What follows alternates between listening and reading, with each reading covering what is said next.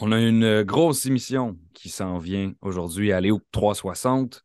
Très content de, vous recevoir pour une heure complète, émission spéciale, si je peux le dire comme ça, aujourd'hui, avec Charles Dubébret, les trois segments.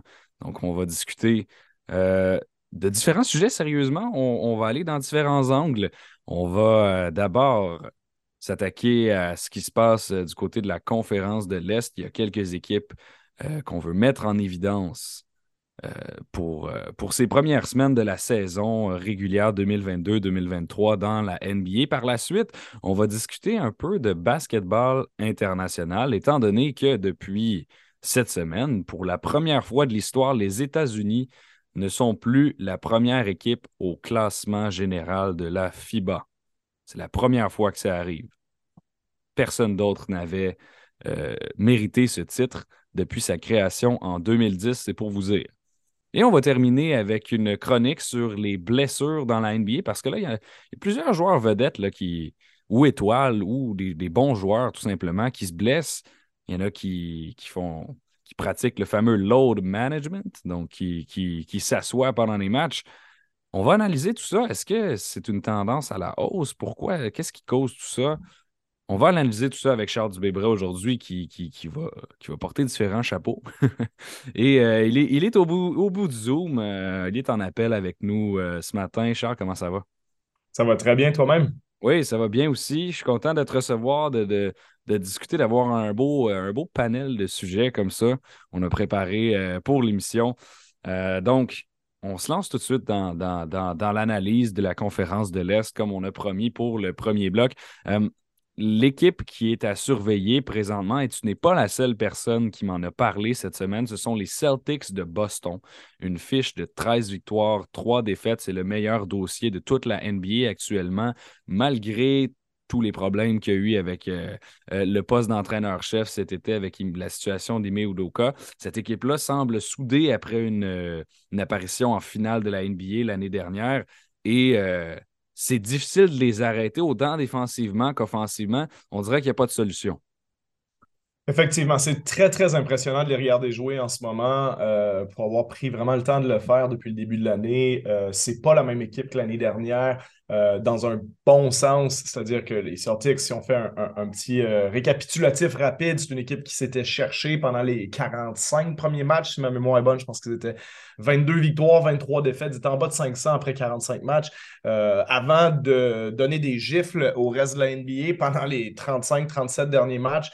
Il y avait vraiment eu une progression énorme. on était de loin la meilleure défense de la Ligue à ce moment-là et on a réussi à surfer sur cette vague-là en séries éliminatoires aussi euh, jusqu'à deux matchs euh, d'être champion NBA. On menait quand même la série finale 2-1 contre Golden State, donc on n'a pas tout à fait réussi à concrétiser le travail, mais vraiment un gros, gros bond en avant fait par les Celtics à partir du 15 janvier à peu près euh, jusqu'à la fin de la saison l'année dernière. Or, au moment où on allait tous, je dirais les experts, presque s'entendre pour dire que c'était les favoris au titre cette année, ben, plusieurs tuiles qui leur tombent sur la tête euh, parce qu'on avait bon, des, très belles acquisitions cet été avec Malcolm Brogdon, Danilo Gallinari, mais là, Gallinari se brisé le ligament croisé pendant l'Euro euh, ensuite, euh, l'annonce de l'opération au genou à Robert Williams qui fait qu'il va rater 8 à 12 semaines. Soit dit en passant, ça fait là, 8 semaines de cette opération-là en ce moment. Donc, euh, intriguant de voir quand est-ce qu'il reprend. On, avait dit 8 à 12 semaines avant qu'il reprenne des activités basket. Donc, ça ne voulait pas dire 8 à 12 semaines avant son retour au jeu. et la situation Ime Udoka. Donc, tout ça coup sur coup dans la même semaine, ben, ça a refroidi beaucoup de gens sur les Celtics. Euh, par rapport à leur statut d'éventuel favori. Et finalement, cette équipe-là, euh, ben, c'est comme si de rien n'était. Hein. Bon, on ne l'avait pas l'année dernière, donc c'est, une, c'est pas vraiment une perte. C'est, ça, c'est pas une perte. C'est quelqu'un que tu ajoutes et finalement, il n'y arrive pas. C'est ça, c'est une addition qui n'a pas eu lieu. Euh, mais on l'a sous contrat pour l'année prochaine, advenant le cas qu'il revienne bien de sa blessure. Euh, mais disons qu'avec Joe Mazzulla, ça se passe très bien euh, au règne de l'équipe, fait un excellent travail à ce niveau-là. Et moi, ce qui m'intrigue quand je regarde les Celtics qui ont gagné leur neuvième match consécutif, donc une équipe qui était à bon, trois victoires, deux défaites, qui avait commencé bon, correctement, mais tranquillement. Leur victoire vendredi contre la Nouvelle-Orléans les met maintenant à 13-3 et c'est de loin la meilleure attaque de la NBA en ce moment, euh, avec un taux d'efficacité de 120 points par 100 possessions, hein, le fameux offensive rating, 120,0 en ce moment. Euh, ça serait la meilleure attaque si la saison se terminait aujourd'hui. L'échantillon est, petit, mais ça serait la meilleure attaque de l'histoire de la NBA, rien que ça. Hein. Donc, euh, les, Celtics sont une machine offensive en ce moment et c'est paradoxal parce que l'année dernière, les Celtics, ils ont augmenté leur niveau de jeu, surtout parce qu'ils étaient la meilleure défense de la ligue et de loin à partir de la mi-janvier. Qu'est-ce euh, qui explique ce, changement de direction-là qui, qui, est assez drastique? Oui, ben, de un, c'est une équipe qui avait déjà beaucoup de talent. on a vu les difficultés qu'ils ont eues en séries éliminatoires, euh, ben, particulièrement en finale. La raison pourquoi ils ont perdu la finale, c'est pas parce qu'ils n'arrivaient pas à arrêter Steph Curry ou tout ça. Si vous regardez le score des matchs, la principale raison pourquoi les Celtics ils n'ont pas gagné, c'est qu'ils n'étaient pas capables de marquer 100 points par match dans, mm. la plupart des matchs. Euh, ils ne donnaient pas trop de points aux Warriors, c'est qu'ils n'en marquaient pas assez. Mais il y a beaucoup de talent dans cette équipe-là et je pense que la finale NBA leur a aussi euh, donné un petit réveil matin en disant euh, ben là, il faut que vous augmentiez votre niveau. Il faut qu'on ait la pleine version du talent que vous avez. Sinon, ce ne sera pas suffisant pour gagner un titre.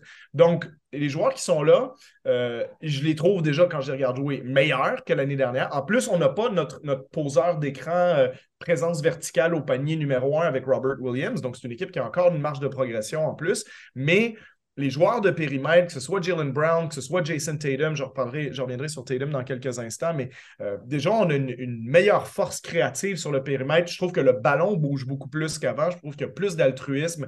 Euh, et ça, ça part de, Tatum, hein, parce que Tatum, bien sûr, c'est un joueur étoile depuis plusieurs années, mais le, Tatum qu'on voit en ce moment, c'est un vrai candidat MVP. C'est 30 points par match, euh, en plus de 5 passes décisives en 4,5 en ce moment. Je trouve aussi dans sa manière de jouer, au-delà du fait qu'il a euh, le plus haut euh, taux de passe décisive de sa carrière en ce moment, c'est aussi que je trouve qu'il est un peu plus incisif, il cherche un peu plus à, obtenir des situations agressives. D'ailleurs, au lancer franc, il est à 8,6 par match, alors que l'année dernière, c'était le record de sa carrière à 6,2. Donc, il y a quand même une, énorme augmentation de sa quantité de lancer franc, ce qui, veut dire qu'il est plus agressif, il se contente moins euh, de ce que moi je lui reprochais. Alors, j'ai toujours aimé Tatum, mais ce que j'aimais pas de lui, c'est sa, tendance à vouloir euh, euh, se contenter d'un long tir de 19 pieds compliqué par-dessus quelqu'un simplement parce que il est un des joueurs les plus talentueux de la NBA pour les réussir, mais ça reste un mauvais ouais, ben, Avec la maturité, c'est le genre de décision que tu prends de moins en moins. Puis on regarde son profil, Jason Tatum, il est rendu à 24 ans seulement. Puis comme tu le dis, il a déjà un profil de MVP. C'est sa euh, sixième saison avec les Celtics de Boston. Et sincèrement, il est le visage de leur franchise actuellement. Moi, j'ai envie, de, envie de te poser une question de, coach, Charles. Euh, euh, donc, tu as, entraîné euh, à, plusieurs, euh, à plusieurs niveaux professionnels. Tu as fait partie de l'organisation des Spurs, des Raptors. Qu'est-ce que tu penses du travail de Joe Mazzulla qui euh, se fait, comment je peux dire ça, garrocher en bon français dans le siège du, de l'entraîneur-chef? Et, comment, comment est-ce que tu vois sa gestion de la situation à la suite de sa promotion soudaine?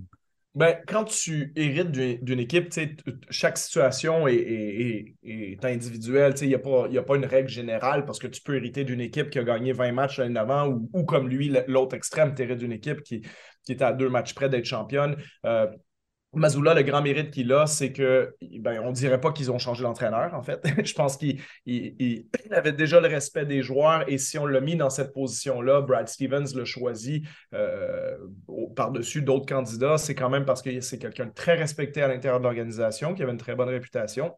Et euh, ce qu'on voit de lui en ce moment, ce que j'aime, c'est que tu es capable de maintenir les Celtics euh, au niveau où ils étaient en termes de, puissance, de résultats. Euh, mais défensivement, tu vois, cette équipe-là qui était la meilleure défense de la Ligue, ils sont 19e en ce moment, donc ils n'ont même pas, ils ont pas leur défenseur le plus impactant, sans rien enlever à Marcus Smart qui a gagné le titre de défenseur de l'année, mais celui autour duquel les schémas sont construits, c'est leur joueur intérieur, leur protecteur de panier, pardon, Robert Williams. Et en ce moment, ben, Mazula, euh, il a transformé l'attaque de cette équipe-là avec plus de, de, mouvements de ballon. Ce qui fait en sorte que les Celtics qu'on voit actuellement, c'est une machine en attaque, c'est encore une bonne défense, une équipe qui va progresser défensivement, mais il a réussi à, à, convaincre les joueurs de partager le ballon et de jouer avec plus de rythme en attaque. Je trouve qu'on joue plus vite, on court un petit peu plus, la balle circule mieux. Et clairement, Jason Tatum est son allié dans tout ça. Pas, que Tatum, bien sûr. Il y a des joueurs matures, il y a des joueurs d'expérience comme Marcus Smart, comme Al Horford. Mais Tatum a clairement acheté la conception du basket de Joe Mazzulla. Et, franchement, chapeau à Joe Mazzulla parce que ce n'était pas une situation nécessairement euh, facile. Mais chapeau également, comme je dis, à Jason Tatum qui assume son statut de, leader en ce moment. Euh, et comme je le mentionnais, ben, d'avoir un Tatum qui partage le ballon, qui démontre beaucoup plus d'agressivité, ça, je pense que ça aide vraiment à construire une équipe qui va être très, très, très difficile à battre en série. Il y a des stats qui sont intéressantes si tu veux qu'on plonge dedans d'ailleurs sur, euh, Tatum. Ben, je pense que tu, tu m'en sors toujours des bonnes, donc euh, je suis complètement ouvert à les entendre. ben, déjà, tu sais, comme je parle souvent du true shooting percentage, hein, le pourcentage de tir qui inclut les tirs à trois points et les lancers francs, donc qui te donne ta réelle efficacité offensive. Il est à 62% cette année. Pour donner une idée, la, moyenne de la NBA, c'est à peu près 53. Euh, mais son record avant, c'était 58. Hein, donc, c'est quand même un gros bond de 4% en avant. Euh, son taux de lancer franc, donc la quantité de lancer franc que tu obtiens par lancer pris, euh, était à 30% l'année dernière, il est à 42 cette année. Donc ça, c'est un très, très bon indicateur quand on veut savoir est-ce qu'un joueur est agressif ou s'il ne l'est pas, euh, combien de lancers francs il obtient par rapport à combien de tirs il prend. Et, Tatum a un bond de 12% en avant cette année, en plus d'avoir augmenté son pourcentage de tirs à trois points de 41 à 46% Là, je ne te parle pas du, du taux réussi, mais de combien de pourcents. c'est quoi le pourcentage de ces tirs qui sont des trois points. Donc, que ça veut dire, ces trois chiffres-là que je viens de te nommer ensemble, c'est que Jason Tatum, bref, il a décidé d'arrêter un peu, ben pas complètement, mais un peu de prendre des longs tirs de 18 pieds contestés, puis il se dit Maintenant, je baisse l'épaule, je vais au panier, je vais chercher des fautes, puis je mets la défensive en situation de problème. Ou alors, je vais prendre des meilleurs tirs à trois points, je vais en prendre plus, puis je vais sacrifier les mauvais tirs que je prenais. Et la, constatation que ça fait sur le score, ben, c'est qu'au lieu de faire 26 points par match, il en score 30, il fait plus de passes décisives et son équipe marque plus de points. Donc, Gros, gros pas en avant fait par Tatum. Euh, beau tandem formé avec Joe Mazzulla. Et les Celtics, c'est une grosse machine de basket. Euh, je mentionnerai aussi quand même l'addition de Malcolm Brogdon qui, a apporté beaucoup, beaucoup à cette équipe-là. Ça leur donne un créateur de plus sur le périmètre. Euh, et, Brogdon, pour les gens qui le connaissent moins, c'est un excellent joueur de basket. A eu des problèmes de santé, mais quand il est sur le terrain, ça a toujours été un très bon joueur. Donc, franchement, une belle machine que la machine des Celtics qui va s'améliorer encore plus quand Robert Williams va revenir, que ce soit vers le Noël ou début euh, janvier. Euh, mais il faut vraiment, vraiment prendre cette équipe-là. Euh, comme je te le disais, Ordon, c'est dur en ce moment de regarder les Celtics et de ne pas les considérer comme les archi-favoris au titre. Parce que Yannis Antetokounmpo, c'est clairement le meilleur joueur au monde. on ne remet pas ça en doute. Puis on sait que les Bucks sont assez bons pour gagner. Puis si ça se trouve, c'est les Bucks peut-être qui gagneront. Peut-être que ce sera une autre équipe. Mais quand tu regardes les Celtics jouer en ce moment, il n'y a, pas d'équipe qui démontre un niveau de jeu similaire à cette équipe-là. Non, le constat, c'est après une quinzaine de matchs, pour l'instant, ce sont les Celtics qui, si on avait à faire un power ranking, une fameuse expression, ah, rapport de force, si je peux le dire en français, euh, c'est les Celtics qui, ont la première marche. Puis je suis content que tu parles de Malcolm Brogdon. Il arrive en provenance d'Indiana. On va parler des Pacers euh, brièvement. Là. On a quelques minutes pour, euh, pour en parler. Et la raison pour laquelle cette équipe-là est au, menu du jour, c'est parce qu'elle surprend. On regardait le classement avant de, commencer à enregistrer pour brainstormer, pour, pour, pour planifier notre émission et on se disait les, Pacers euh, sont une belle surprise actuellement. Bon, il y a 15 matchs de jouer, mais ils ont une fiche de 9 victoires et 6 défaites pour le cinquième rang dans l'Est, alors que cette équipe-là, euh, c'est une équipe en reconstruction, clairement, qui est menée par entièrement des jeunes. Les deux gros joueurs pour le moment, pour le début de saison, c'est Ben Maturin et Tyrese Halliburton. J'inverserais l'ordre Halliburton plus que Ben. Euh, mais vous comprenez le principe. Miles Turner joue bien, il risque de se faire échanger. Buddy Hill, probablement sur son départ aussi. Donc, qu'est-ce que ça veut dire tout ça, ce bon début de saison pour, euh, pour Indiana? C'est une surprise euh, et, je ne sais pas si c'est ce que cette équipe-là en réalité souhaitait. Euh, on peut se poser la même question qu'avec une équipe comme le Jazz, par exemple, à l'Ouest, même si je pense que le Jazz avait un peu plus de, de, profondeur que les Pacers en ont. Euh, parce que, disons que c'est quoi le meilleur cas de figure pour cette équipe-là? C'est de gagner, mettons, 37 matchs au lieu d'en gagner 27 ou c'est d'en gagner 27 puis de gagner la loterie puis d'avoir Victor Wenbanyama l'année prochaine à mettre à côté de Ben Maturin puis Tyrese Halliburton. Mais c'est la, question pour... c'est la question pour toutes les, les, ben, équipes dans cette position-là. Ben c'est ça. Puis c'est qu'Indiana, c'est qu'on les percevait, beaucoup de gens les mettaient parmi les, moins bonnes équipes de l'Est, euh, moi le premier, hein, euh, parce que euh, cette équipe-là a des bons joueurs, mais certains de ces joueurs-là risquent d'être échangés. On parle de Buddy Hill, on parle de, de, de Miles, Turner. Oui, c'est ça, ces joueurs-là qui peuvent se, retrouver avec d'autres euh, avec d'autres équipes sous d'autres cieux d'ici quelques semaines, euh, voire quelques mois. Donc, euh, la situation des Pacers, c'est de, de se dire, ben, si on est pour devenir mauvais au mois de janvier, au mois de février, ben, est-ce que c'est pas mieux d'être mauvais tout de suite en réalité? Mais ce qu'on voit d'eux en ce moment, c'est ben, 9 victoires, 6 défaites. Une très, très bonne attaque. Hein, c'est la huitième meilleure attaque de la NBA. Euh, c'est une équipe qui lance extrêmement bien de l'extérieur aussi. On a des joueurs énergiques. On a le backcourt presque le plus dynamique. Ben, peut-être pas le plus dynamique de la Ligue aujourd'hui, mais le plus intéressant de la Ligue pour le futur, hein, peut-être avec John Moran puis Desmond Bain à Memphis, mais franchement, euh, chapeau à, notre Montréalais Bénédicte Mathurin puis à Tyrese Halliburton qui est une future star aussi. Mais ces deux bonhommes-là, euh, il n'y a pas beaucoup de backcourt dans l'NBA que tu préférerais avoir pour le futur que ces deux-là. Hein. Donc, c'est pour ça que je disais l'addition d'un joueur intérieur ou d'un joueur de grande taille comme, comme Banyama, ça serait peut-être le scénario idéal pour eux. Mais pour l'instant, ce qu'on a sous la main, c'est moi, ce qui me frappe, les quatre meilleurs marqueurs de cette équipe-là, c'est-à-dire Halliburton, Mathurin avec Buddy Hill puis Miles Turner, tout le monde est en haut de 40% de la ligne à trois points. Ce qui fait que cette équipe-là est troisième de la NBA, tant au lancer de trois points réussis que tenté. Euh, donc, beaucoup, beaucoup d'adresse et de, et de volume de tir extérieur pour eux.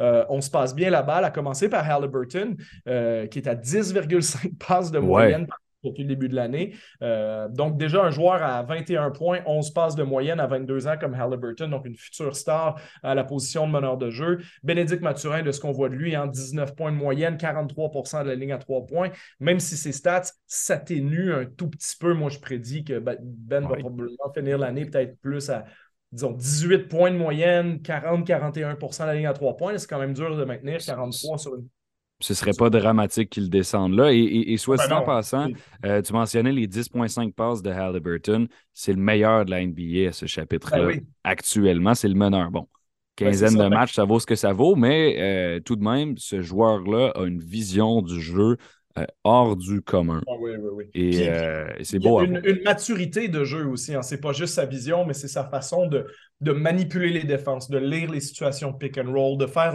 la deuxième, troisième lecture. Hein. C'est comme pour un corps arrière au football, c'est des corps arrière qui vont mettre leurs yeux sur le premier receveur, leur première option, puis ils vont lancer la balle là, alors qu'il y en a qui vont dire Première option, deuxième lecture, troisième lecture, puis ils vont chercher à plusieurs niveaux de la défense. Ben, Halliburton, à 22 ans, il est déjà capable de faire ça. Il est déjà capable de dire ben, si mon joueur qui roule au panier, s'il y a une rotation faite par lui, ça veut dire que c'est cette passe-là qui est disponible. Si la rotation vient de l'autre bord, c'était l'autre joueur. Donc, il voit déjà tout ça à 22 ans. Donc, sa combinaison avec Mathurin, puis Mathurin, son, physique, ses capacités de, euh, lancer déjà de la ligne à trois points à un jeune âge, ses qualités athlétiques, son agressivité, son enthousiasme, tout ça, j'adore ça. Euh, puis c'est beau pour les Pacers de voir déjà 9 euh, victoires, 6 défaites après 15 matchs, même si, comme je disais, je ne sais pas si c'est ça la, situation la plus souhaitable pour eux, mais il reste que pour toutes ces conversations sur Victor Wenbanyama, il y a juste une équipe qui va l'avoir l'année prochaine. Hein. Ça va peut-être être Oklahoma City, ça va peut-être être Houston, ça va peut-être être, euh, qui sait, Nouvelle-Orléans hein, si les Lakers finissent bas. Euh, donc, on ne peut pas pour toutes les équipes faire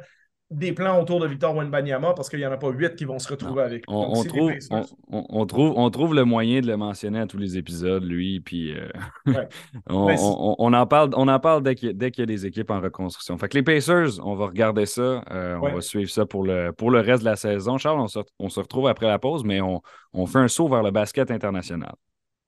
Parfait. On est de retour après cette courte pause publicitaire à Léo 360. William Thériault qui, euh, qui a le plaisir d'animer cette émission et on est toujours avec Charles Dubébret, notre collaborateur régulier ici à l'émission, votre rendez-vous basket sur les ondes de BPM Sport. On parle de basket international pour euh, ce segment. La raison, très très simple, au classement de la FIBA, donc la Fédération internationale de basket, eh bien, pour la première fois de son histoire, le classement général qui existe depuis 2010 est euh, dominé ou est mené euh, par un pays qui n'est pas les États-Unis. L'Espagne est maintenant euh, le pays, la nation numéro un de basket au monde. Donc, Charles, la question d'entrée de jeu, je crois que c'est de te demander qu'est-ce que ça a comme impact que les États-Unis, cette puissance il y a quasiment une aura grandiose autour des États-Unis quand on parle de basket. C'est plus les numéros un. À quel point est-ce que un classement qui est, euh, soit dit en passant, ce classement-là est, construit à travers les résultats des dernières Coupes du Monde, des qualifications et tout ça, avec, avec un système de points? Et l'Espagne dépasse les États-Unis de un point sur plusieurs centaines. Donc, c'est très serré. Mais tout de même, le résultat, ça fait qu'ils sont premiers. Donc, ce que j'ai envie de, te demander, c'est quoi l'impact que ça peut avoir sur, sur, le basket de façon internationale? Euh, d'entrée de jeu, c'est ça que je te demande. Ben, je pense pas que ça a vraiment d'impact. Euh, c'est une constatation qu'on fait. L'impact, c'est quoi? Bon, que, maintenant, l'Espagne est 758,6 points dans ce classement-là contre 757,5 pour les États-Unis. Euh, bon, ça fait sourire peut-être les Espagnols et, mais comme je dis, ça ne change rien aujourd'hui, à mon avis, parce que les Espagnols, ils font un travail phénoménal au niveau du basket depuis une vingtaine d'années, en mhm. ayant gagné des Coupes du Monde, en ayant gagné l'Euro encore l'année dernière, euh, des performances constantes, tant avec leur génération dorée, avec les frères Gasol, euh, avec bon, Mirotic qui a joué pour cette équipe-là, avec Ricky Rubio, avec Rudy Fernandez, Sergio Rodriguez, Sergio Yul et compagnie.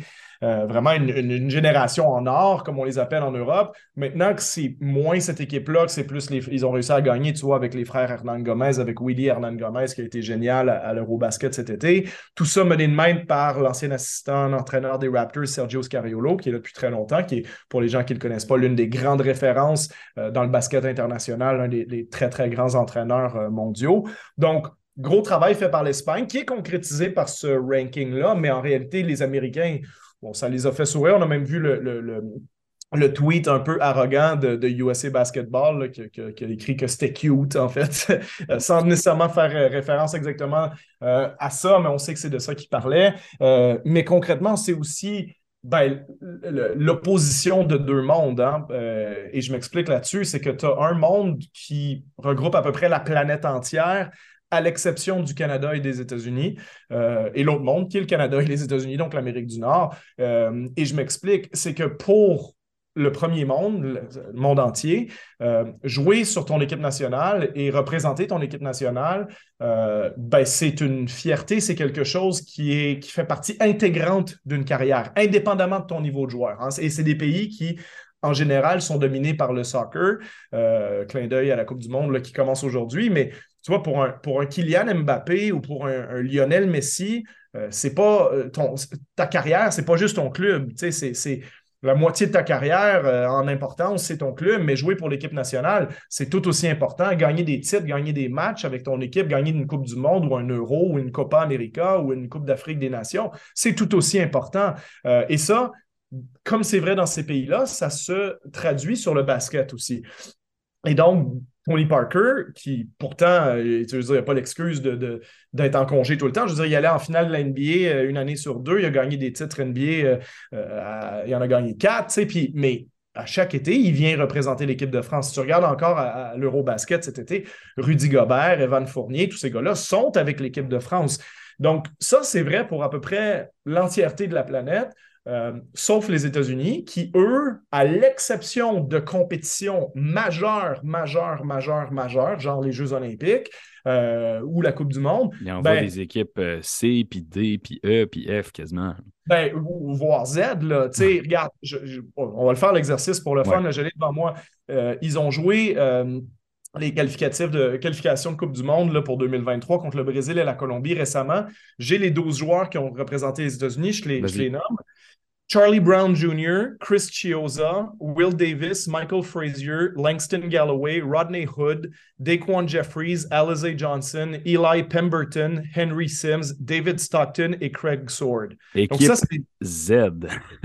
Ah, c'est des gars de G-League puis des gars qui, qui, qui sont au fond du banc dans NBA. Exactement. Puis, puis qui, qui, ont été au fond du banc ou qui ont joué dans l'NBA il y a un certain temps parce que la NBA n'opère pas sous les règles FIBA. Si les gens se demandent pourquoi, mais c'est parce qu'en Amérique du Nord, ben, aux États-Unis, entre autres, on ne fonctionne pas sous l'égide de la FIBA. Donc, ce n'est pas comme la FIFA où, euh, quand il y a des fenêtres internationales pour euh, les qualifications de l'Euro, les qualifications de Coupe du Monde, la Ligue des Nations, tout ça, ben, il y a une pause dans les calendriers qui est imposée par la FIFA. Donc, tous les joueurs sélectionnés en équipe nationale rejoignent leur équipe nationale, vont jouer un, deux, trois matchs avec leur équipe et ensuite retournent dans leur club. Mais comme en NBA, il n'y a pas de pause. Comme en Euroleague, l'Euroleague non plus ne fait pas de pause. Ça veut mm. dire que les seuls joueurs que tu peux récupérer pour les Américains, c'est les joueurs de la G-League parce que les Américains, la NBA ne considère pas qu'il faut faire une pause pour respecter les, échéanciers FIBA. Ça, on peut en débattre si c'est une bonne ou une mauvaise chose parce qu'ils sont plus puissants en réalité que la FIBA. Ils font plus d'argent. Donc, euh, ils ne se sentent pas obligés de se plier à ces règles-là. Donc, c'est pour ça qu'on se retrouve avec des joueurs comme ça, relativement inconnus, des joueurs de J-League. Et comme maintenant, euh, il y, a ces matchs de qualification-là qui n'existaient pas il y a 10 ans, 15 ans, 20 ans, euh, qui ne comptaient pas dans les, scores du classement FIBA, ben c'est pour ça que maintenant, ces matchs-là ont du poids dans le classement. Et donc, l'équipe américaine qui est classée mondialement, c'est, pas juste l'équipe qui a joué les matchs aux Jeux Olympiques ou à la Coupe du Monde, c'est les joueurs qui ont joué les, qualifications. Donc, hmm au final, ben, les Américains cet été, par exemple, ils n'ont pas gagné la, FIBA Amérique. Euh, ça a été gagné par. Euh, c'était Brésil-Argentine. En final, c'est l'Argentine qui a gagné. L'Argentine qui l'a remporté, oui. Exactement, c'est ça. Donc, on s'est retrouvé avec une, médaille de bronze pour les Américains. Euh, donc, forcément, ben, ça te fait descendre au niveau des points internationaux, mais dans la plupart des matchs, comme tu dis, c'est ces joueurs-là qui te représentent. et même, euh, en 2020 aux Olympiques, quand tu regardes l'équipe américaine, bon, c'est une bonne équipe. Là, c'est des joueurs NBA, puis certains de, très bon niveau, mais je la, je la, je la relise, je l'ai devant moi. Euh, Kevin Durant, Damian Lillard, OK, ça, il n'y a pas de, pas de débat là-dessus. Jason Tatum. Après ça, bon, Bama Debayo, Devin Booker, Jeremy Grant, Draymond Green, Drew Holiday, Keldon Johnson, JaVale McGee, Chris Middleton. Donc, c'est vers le fond que ça tombe un petit peu, même si il y a des joueurs, il y a des joueurs étoiles là-dedans. Par contre, les États-Unis disposent de, toutes les vedettes dans l'NBA, à l'exception de t'enlèves Doncic, euh, Antetokounmpo, puis euh, ils sont à peu près tous américains. Donc, tu pourrais pratiquement faire jouer le top entièrement des, joueurs top 20 de la NBA, euh, mais tu as Javel McGee puis Keldon Johnson sur ton équipe. Donc, ben, ça, ça, prouve aussi ton point ou, l'importance de. Puis pourquoi j'ai envie de te demander pourquoi est-ce qu'en Amérique du Nord, c'est pas important les, compétitions de, pour représenter ton pays? Qu'est-ce qui fait qu'ici, on a, on a moins cette fierté? Plusieurs choses. Ben déjà, les, Américains donnent l'exemple et donnent le mauvais exemple, c'est-à-dire que c'est pas en fonction des années, c'est pas toujours euh, la mode du moment. C'est pas toujours aussi cool de jouer sur l'équipe américaine. Euh, ça l'a été en 92, ça l'a été, là, on a vu le documentaire qui est sorti récemment sur Netflix sur le, Redeem Team de 2008. Bon, clairement, à ce moment-là, c'était cool, c'était une vraie mission pour les Américains de, faire une reconquête mondiale, euh, un rétablissement de leur suprématie. Euh, mais on voit que par l'équipe qui a été là, parce que concrètement, s'il fallait faire la meilleure équipe américaine possible, je pense que le 5 de départ, c'est quelque chose qui ressemblerait à Steph Curry, Kevin Durant, LeBron James, Kawhi Leonard et Anthony Davis, mettons. Euh, bon, on peut mettre un petit astérix à côté de Leonard parce qu'on ne sait pas avec sa santé s'il est disponible, etc. Mais euh, bon, peut-être on peut mettre Tatum, on peut considérer des gars comme Booker. Euh, qui sont sur l'équipe, mais cette équipe-là, en réalité, ces joueurs-là ne se sont pas présentés à Tokyo et, tout le monde a une bonne raison de le faire, mais c'est-à-dire une bonne raison de ne pas y aller. Mais dans les autres pays, on se cherche une bonne raison d'y aller plutôt qu'une bonne raison de ne pas y aller. Euh, tu regardes cet été, même puis là, ce n'était pas les Olympiques, ce n'était pas la Coupe du Monde, c'était l'Eurobasket. Okay? Sans, sans, diminuer l'Eurobasket, qui était une super compétition, mais. Tout le monde était là à l'Eurobasket. Ben, Luka Doncic est allé. Tous les bons joueurs. Yanis était là. Euh, tu regardes la France, comme je disais, Van Fournier. Jokic était là.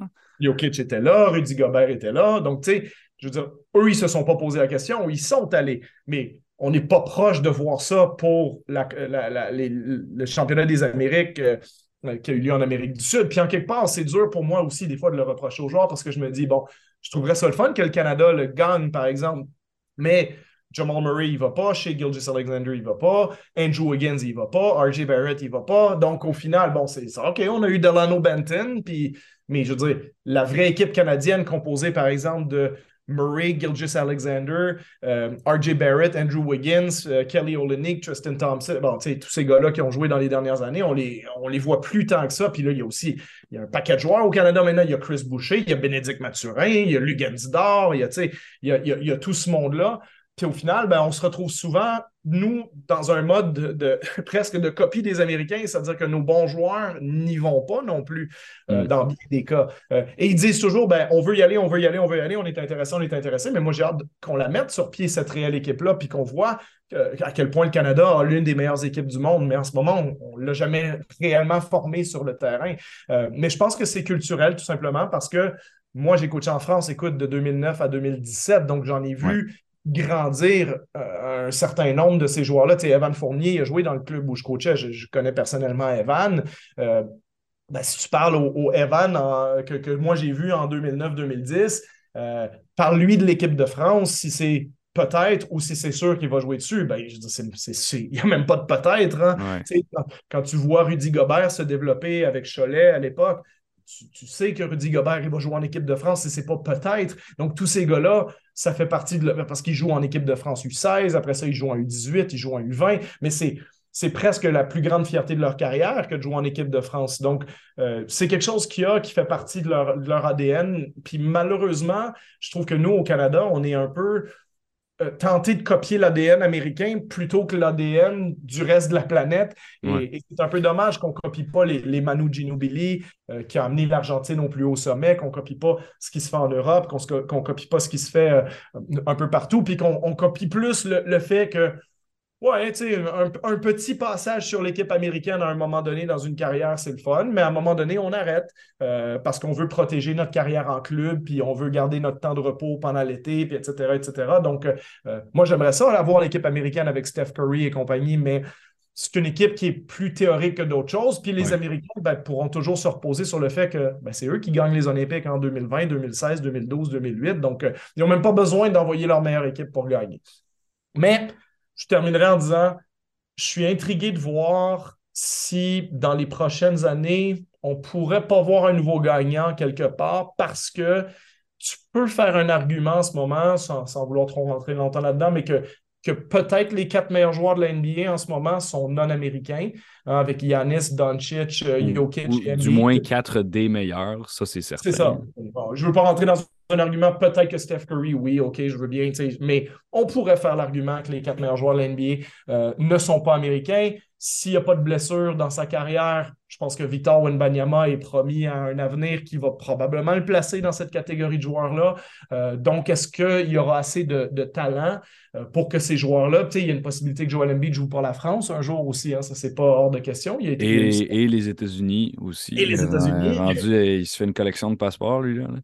Ben, c'est ça. mais une équipe de France qui mettrait euh, comme, euh, comme ailier Victor Wenbanyama avec, euh, je sais pas, Joël MB dans 4 et Rudy Gobert en 5, ça, bonne, chance d'aller finir au panier contre ces trois gars-là. Hein. Ça, va être, ça va être difficile pour Keldon Johnson de faire gagner la médaille d'or aux États-Unis contre cette front line-là, avec tout le respect que j'ai pour Keldon Johnson. Mais intriguant de voir la suite que ça aura, mais c'est clairement une différence de culture entre, entre les différents pays. Et qu'on voit qui est reflété au classement FIBA, ben, c'est que l'équipe euh, espagnole euh, ben, a une plus grande fierté de mettre sur le terrain cette vraie équipe-là euh, tout le temps et, surtout dans les grandes compétitions internationales.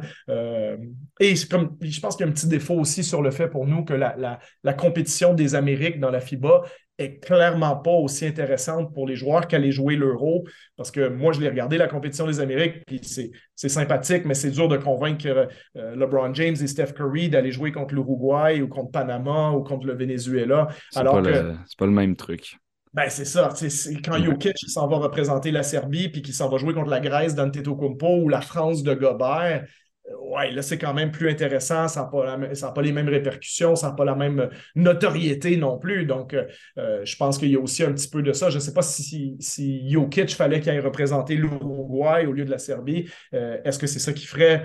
Bon, on ne le sait pas, mais il reste qu'on a vu historiquement les Ginobili de ce monde, les Louis Scola, les, joueurs comme ça, aller représenter leur pays dès qu'ils peuvent le faire. Euh, puis je pense que ce serait le fun que tous les pays opèrent sous le même modus operandi euh, et pas juste euh, un monde séparé de ce que nous, on vit en Amérique du Nord.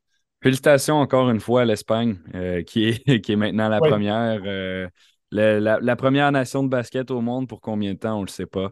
Euh, mais ça nous a permis de, réfléchir un peu sur les différences entre l'Europe et l'Amérique du Nord euh, sur le plan du basket international. On va revenir dans la NBA après la pause. On va discuter des blessures. Mon Dieu, il y en a beaucoup. C'est maintenant l'heure de conclure cette émission d'Alioupe 360 avec un dernier segment, toujours avec Charles Dubébret et William Thériault, euh, qui sont là ensemble aujourd'hui. On fait l'heure au complet euh, et on parle des blessures dans, dans, la NBA pour, pour terminer. Pourquoi, euh, petite mise en contexte, depuis le début de la saison, Kawhi Leonard ne joue vraiment pas beaucoup. Euh, c'est un adepte du, euh, du, load management, donc euh, ceux qui, les, joueurs qui, qui, prennent des journées de congé pour alléger leur horaire, entre guillemets. Gestion de la charge de travail. Oui, c'est ça, ça ne se voyait pas avant. Mettons, c'est des semaines, l'équivalent de faire des semaines de 35 heures plutôt que de 40 au bureau. Mais pour lui, c'est quasiment des semaines de 10 heures parce que, bon, il a joué quatre matchs depuis, euh, depuis le début de la saison. Zion Williamson est blessé. Euh, on écrivait euh, sur le site web aléop360.com. on faisait une compilation des blessures donc récemment. John Morant, Tyrese Maxey, Cade Cunningham, respectivement à Memphis, Philly et Détroit, sont blessés, certains pour plusieurs semaines. Qu'est-ce qui se passe dans la NBA euh, pour qu'il y ait autant de blessures et, qu'on se dise, quand je regarde un match, c'est même pas certain que je vais voir les deux joueurs étoiles, ou plutôt, il y, a, une probabilité que je ne vois pas les joueurs étoiles de chacune des deux équipes quand j'ouvre mon, mon téléviseur pour regarder la NBA. Oui, c'est vrai. Puis c'est dommage que tu. Euh, aujourd'hui, euh, je regardais des matchs cette semaine encore, puis tu dis, ben, si j'avais à dire euh, qui vont être les cinq meilleurs joueurs du match ce soir, qui sont les cinq meilleurs joueurs des deux équipes, c'est très rare que les cinq jouent maintenant. Puis c'est un peu dommage parce que déjà, euh, ça complexifie notre travail à nous euh, dans les médias, dans ceux qui, analysent, qui, essaient de, faire des prédictions, parce qu'au jour d'aujourd'hui, faire des prédictions, ben, c'est en réalité, c'est essayer de prédire qui va se blesser et qui ne va pas se blesser. Hein. Même, cette année, on est beaucoup à avoir mis Milwaukee comme, comme équipe favorite au titre, mais une des raisons pour ça, au-delà de Giannis Antetokounmpo, qui est le meilleur joueur du monde, c'est ben, Yanis, concrètement, n'est pas nécessairement souvent blessé, je touche du bois, euh, comparativement, par exemple, à l'équipe que, beaucoup ont mis dans l'Ouest, pardon, les, Clippers ou, Kawhi Leonard. Ben, je veux dire, miser sur les Clippers, c'est entre guillemets miser sur la santé de Kawhi Leonard. Écoute, moi, je ne miserais pas grand-chose là-dessus. Là, Tant mieux s'il joue, c'est super, j'aime beaucoup Kawhi, mais euh, de dire qu'il va être en santé en série, c'est une grosse, une grosse présomption. On ne peut pas le savoir au jour d'aujourd'hui. Euh, puis c'est dommage parce que c'est ça, tu regardes, on, se parlait hors d'onde des Sixers de Philadelphie. Tu sais, comme, comment évaluer le début de saison des Sixers qui aujourd'hui euh, sont à quoi? 8 victoires, 7 défaites, 8 victoires, 8 défaites. 8-8, 8-8 avec la défaite d'hier, c'est ça contre Minnesota. Donc, ils sont 8-8, donc ils sont à 500. C'est une équipe que la plupart des gens prévoyaient autour d'une cinquantaine de victoires, peut-être un peu plus, 52, 53. Euh, certains les voyaient comme peut-être une espèce de, excuse-moi le terme, de dark horse dans la, course au titre parce que c'est une équipe qui a sur papier le talent nécessaire pour gagner. On ne sait pas s'ils auront la, cohésion, la manière de jouer, mais ils ont ce qu'il faut, ils ont la star, ils ont la co-star, ils ont les joueurs de rôle autour, ils ont euh, une, certaine, euh, une, certaine profondeur. Bon, tu essaies de les évaluer. Tu dis, OK, ils ont perdu leurs trois premiers matchs d'année, mais depuis ce temps-là, ils ont eu une séquence. Ils ont fait huit victoires, quatre défaites en 12 matchs. Donc, ils ont gagné deux tiers de leur match sur une période d'un de, peu plus de trois semaines. Donc, tu dis, ben, OK, ils trouvent leur rythme, c'est le fun. Mais dans un certain sens, tu dis, oui, mais là-dedans, MB de rater des matchs. Après, MB est revenu, le Harden rate des matchs. Maintenant, Tyrese Maxey va rater quelques semaines avec sa blessure au pied. Donc là, ils vont jouer avec Embiid sans Harden et Maxey, qui sont leurs deuxième, troisième meilleurs joueurs. Donc, comment tu évalues cette équipe-là? Puis là, dans un mois ou dans trois semaines, quand Maxi et Harden reviendront, peut-être que les Sixers vont être à 500, peut-être qu'ils vont être un petit peu en dessous de 500. Donc là, tu vas avoir une trentaine de matchs de jouer et on n'a aucune idée ce que valent les Sixers en réalité. Euh, et ça, c'est vrai pour plein d'équipes. Tu regardes les, Raptors qui ont, perdu un match euh, crève-cœur hier soir, se retrouvent à quoi? 9 victoires, 8 euh, défaites maintenant, donc un match en haut de 500. Pascal Siakam faisait un début de saison fabuleux pendant qu'il jouait, on trouvait à ce moment-là que OG Anunobi en donnait peut-être pas assez. Van Vliet faisait pas un gros début de saison. Maintenant, si Akam se blesse, ah ben là, OG Anunobi met 28 points par match. Euh, Van Vliet fait des gros matchs aussi. Là, tu perds Gary Trent. Tu sais, euh, Scotty Barnes, il est peut-être pas tout le temps au niveau où tu voudrais qu'il soit, mais tu sais, c'est dur de les évaluer parce que tu dis, ben, quand Siakam est là puis il produit 28 points, 12 rebonds, 9 passes, puis là, on est en train de l'encenser, ben, ça prend des lancers des autres. Donc, tu sais, on, regarde des équipes, mais on n'a pas les versions complètes, puis c'est dur de les évaluer à cause de ça. Je trouve ça vraiment dommage.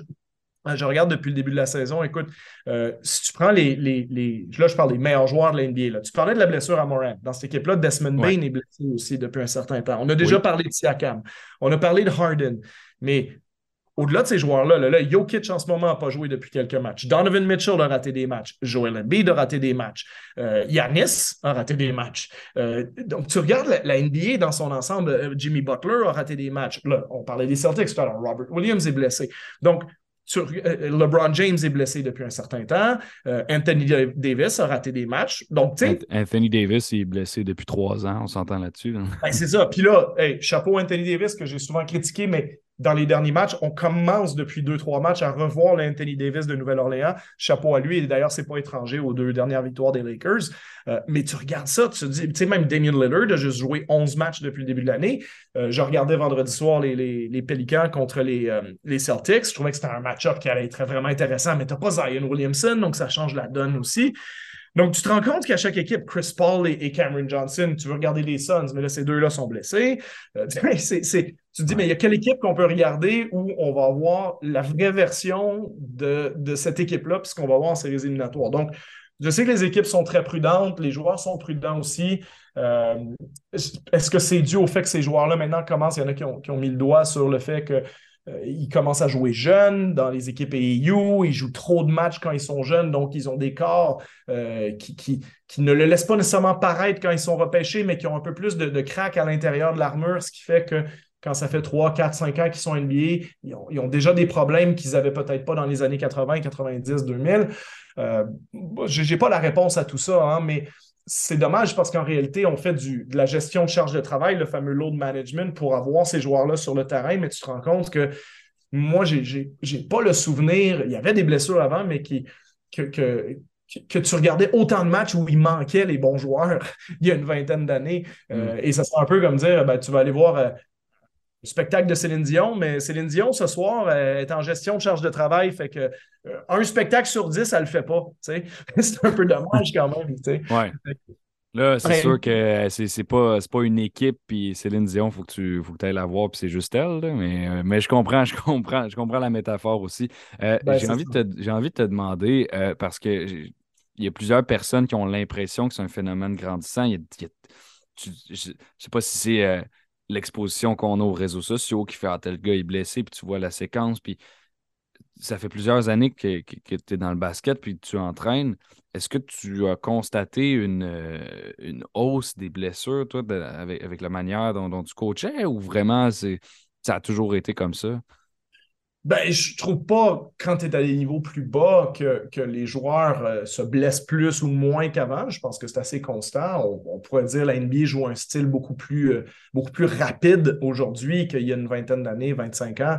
Euh, on dit que le basket était plus physique à l'époque. Oui, c'est physique, mais si tu regardes, par exemple, je fais l'analogie avec la NFL, les joueurs de ligne, ils jouent du. C'est probablement eux qui jouent le football le plus physique, mais les impacts sont moins gros. Il y a moins de risques un peu sur les commotions cérébrales et tout ça que, que les, les, secondaires ou les, les, les, joueurs qui arrivent avec des, beaucoup plus d'élan puis qui mm. frappent avec plus de vitesse. Euh, il y a des risques hein, forcément de jouer sur la ligne. Il peut avoir un joueur qui tombe sur le côté de la jambe puis tu te brises le genou pour l'année. Je, je comprends ça, mais euh, comme je dis, c'est pas nécessairement la physicalité qui fait que les impacts sont les plus forts.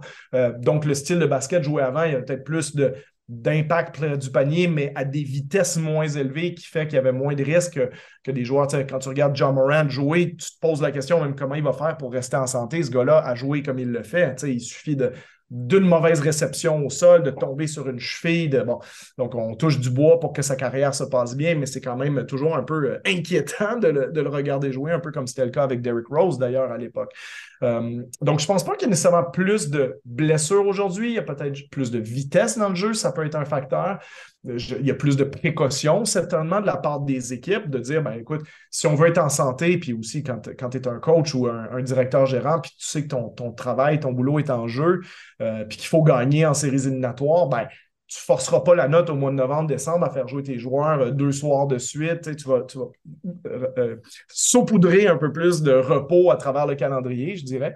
Donc, ben, c'est une nouvelle approche, hein, comme je te dis. C'est qu'avant, on avait une mentalité de ben, il fallait autant que possible jouer les 82 matchs. Puis c'est ça que Michael Jordan faisait, c'est ça que Carl Malone faisait, puis c'est ça que John Stockton faisait, puis c'est ça que les joueurs essayaient de faire à l'époque. Ça ne faisait pas partie de leur imaginaire de dire ben, écoute, un match sur 10, je vais, je vais le prendre off pour, euh, pour être en santé rendu au mois d'avril. De, je me dis, ben, si ces gars-là arrivaient à le faire, pourquoi les gars aujourd'hui n'arriveraient pas à le faire, sachant que les conditions de, de voyage, les, conditions, les, avancées de la science, le nombre de physiothérapeutes, de spécialistes de la mm-hmm. science, du sport et de la santé dans chaque organisation, ça a décuplé depuis 20 ans.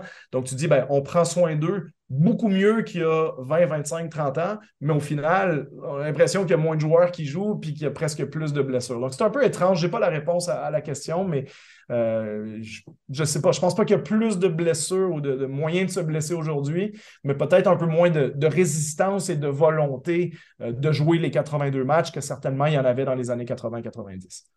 Euh, j'ai cherché euh, pendant, pendant qu'on discutait des statistiques sur justement ces, blessures-là. Il se trouve que la saison 2020-2021, c'est l'année où il y a eu le plus de blessures dans l'histoire de la NBA. Donc, euh, on ne s'est pas nécessairement trompé. Ce n'était pas l'an dernier, c'est l'autre d'avant. Et en gros, cette année-là, comment ils ont calculé ça? C'est que les All-Stars, donc les, joueurs étoiles, les participants au match des étoiles, sur une possibilité de 1944 matchs, on en, en a manqué 370. Ça, c'est 19% Ça veut dire que les joueurs étoiles de la Ligue, ils manquent toutes une partie sur cinq de façon globale quand tu les mets ensemble. Donc, ça, c'est, ça, c'est, évidemment, c'est l'exemple le plus intense, euh, puis c'est ce qui s'est produit en 2020-2021. Euh, mais ça démontre peut-être une, augmentation des, euh, des blessures de ce côté-là. Je veux donner l'information parce qu'on a mentionné le, Cunningham, Maxi et Morant. Cunningham, présentement, euh, fracture de stress dans son tibia, pourrait avoir besoin d'une chirurgie et ça mettrait fin à sa saison, étant donné que en moyenne, les chirurgies reliées à ce type de blessure-là, c'est 61 matchs de rétablissement. John Morant, de son côté, euh, donc une, foulure à la cheville gauche. Euh, son retour est évalué week to week, donc on va le regarder à, chaque semaine. Et finalement, Tyrese Maxey, c'est une, fracture, encore une fois, euh, mais cette, fois-ci pour lui du pied. Trois à quatre semaines d'absence de, son côté. Charles, est-ce que tu penses que les, les, les blessures vont continuer à avoir un impact c'est dans, dans, la ligue parce que ça peut tomber sur n'importe qui puis ça peut vraiment changer la saison de quelqu'un. Ça change la saison, ça change la dynamique d'une franchise, ça change. Euh, tu sais, regarde à Toronto, euh, on a gagné un championnat, j'en ai fait partie. Hein. je veux dire, si, le, si Kevin Durant ne euh, se, blesse pas au tendon d'Achille, j'ai probablement pas de bac de championnat chez moi. Hein. Euh, j'en suis pleinement conscient. Mais après, c'est un moyen de dire que tu en avais une. ah, ben, il faut, bien que je le rappelle une fois par, euh, par 3-4 ans. Mais, blague à part, je veux dire, pour, pour dire simplement les conséquences euh, agréable ou désagréable, incontrôlé que ça peut avoir, hein, euh, sans rien enlever aux, Raptors puis, ce qui a été fait en 2019, mais ça a été rendu possible par certaines blessures. De la même façon que les championnats des Warriors avant euh, ont été impactés parce que quand ils perdent 3-2 en finale de conférence contre Houston, Chris Paul se blesse aux ischio-jambiers et il remonte la pente. On peut facilement argumenter que Houston était probablement la meilleure équipe de la Ligue cette année-là, mais euh, au mauvais moment, une blessure est arrivée. Même chose au championnat en 2015, quand Kyrie Irving se casse la rotule, Kevin Love était blessé en série. Ben, Golden State a battu Cleveland cette année-là. Euh, donc, tu sais, euh, les différentes blessures changent. Regarde les Clippers quand Kawhi Leonard s'est blessé au genou. Est-ce que les Suns seraient allés en finale ou ça aurait été les Clippers s'il n'y a pas cette blessure-là? On peut argumenter beaucoup de choses. Puis l'année passée, fort possible que Yannis aurait gagné encore sans la blessure de Chris Middleton. ils ont failli battre les Celtics, ça s'est joué à peu de choses près. Ben, une blessure a tout changé pour eux. Donc, euh, en réalité, si tu demandes de faire les prédictions, c'est comme je dis aujourd'hui, c'est tellement dur. surtout là, on l'a fait récemment, début de saison, qui on voit champion, qui en finale. J'ai envie de te dire, c'est de miser en fait sur les équipes qui ne seront pas blessées à ce moment-là, qui ont assez de profondeur pour traverser une saison avec les blessures, puis en espérant que leur star, on a parlé quoi, 15 minutes des Celtics en début d'émission, ben, Si Jason Tatum se blesse sévèrement au 80e match de la saison régulière, je peux te le dire tout de suite, les Celtics, ils ne gagneront pas. Mais s'ils ne se blessent pas, ils vont peut-être gagner. Puis c'est la même chose pour Yanis, c'est la même chose dans l'Ouest. Donc, ça, tu, vas me dire, ça a toujours été vrai, oui. C'est juste qu'on a l'impression que ça arrive un peu plus maintenant. Et pourquoi? C'est une vraie question. Je pense que les équipes aimeraient aussi avoir la réponse, mais euh, c'est dommage parce que c'est un produit qui bénéficie tellement d'avoir toutes les vraies étoiles sur le terrain en même temps. Charles, je suis bien content d'avoir fait euh, l'entièreté de l'émission euh, avec toi aujourd'hui. C'est un exercice qu'on fait euh, à l'occasion. On peut-être fait deux ou trois fois jusqu'à maintenant. C'est toujours agréable. on, s'en va dans différents sujets et on est capable de couvrir un peu l'actualité un petit peu partout dans le monde du basket. Dernière question avant que je te laisse filer. Qu'est-ce que tu as au menu cette semaine? Qu'est-ce que tu vas regarder? Qu'est-ce que tu vas suivre dans les prochaines semaines? La Coupe du monde de soccer. non, autre dans la, NBA. Dans la NBA, OK. Euh, non, je suis un grand fan de soccer. Euh, c'est toujours un peu euh, triste de voir les circonstances autour de la Coupe du monde au Qatar, mais c'est dur de ne pas suivre cet événement-là que tu as attendu depuis quatre ans. Qu'est-ce qu'on va suivre dans l'NBA? Ben, j'ai tendance à, vouloir suivre les équipes qui ont des tendances positives, justement comme les Celtics. Est-ce qu'on est capable de continuer cette euh, dynamique-là? Euh, je surveille du coin de l'œil ce que les Lakers sont capables de faire avec un vrai Anthony Davis, parce que, comme je dis, je, ne déteste pas Anthony Davis. C'est juste ça fait deux ans que je clame qu'on on, jette la pierre à LeBron James et à Russell Westbrook à, chaque semaine pour les, les, mauvais résultats de cette équipe-là, alors que c'est une équipe qui, au jour d'aujourd'hui, et on a, écoute, on a échangé tellement de choses pour construire l'équipe autour d'Anthony Davis. Et puis, Anthony Davis, depuis deux ans, c'est un joueur à 22, 23 points, 8, 9 rebonds. C'est pas le joueur à 28, 13 qu'il y avait à Nouvelle-Orléans, hmm. euh, qui était une terreur pour l'NBA, qui était un des cinq meilleurs joueurs de la Ligue et pour lequel on avait fait un échange en se disant on peut peut-être gagner un championnat avec LeBron comme notre meilleur joueur, chose qu'ils ont fait en 2020. Puis après, ben, on passe le flambeau à Anthony Davis pour que sur les années vieillissantes de LeBron, LeBron soit celui qui épaulera Anthony Davis, mais Anthony Davis qui a complètement failli à la tâche depuis 2020. Euh, euh, donc, je suis content de le voir enfin, les deux derniers matchs, 37-38 points, des matchs à, 16-18 rebonds, puis de, de revoir ce joueur-là qui est un joueur fantastique. Et parce que je pense que juste ça, je ne pense pas que les Lakers ont une bonne équipe, ils n'ont pas assez de bons joueurs, mais un retour d'Anthony Davis au premier plan avec éventuellement un retour de LeBron James de blessure, peut-être qu'on va avoir une équipe des Lakers un peu plus intéressante que ce qu'on a vu en début de saison. Bon, mais c'est ce qu'on va surveiller euh, dans, dans les jours, dans les semaines à venir. Merci beaucoup, Charles. On se retrouve la semaine prochaine. Merci à toi. À bientôt. Donc, euh, pas besoin de faire mes remerciements euh, traditionnels de fin d'émission. C'est toute la même personne, puis je viens de la remercier. Donc, euh, je vais vous remercier, vous, les auditeurs, d'avoir été au rendez-vous à BPM Sport 15h pour aller au 360. Je m'appelle William Thériault. Ça a été un plaisir d'animer et on se retrouve la semaine prochaine.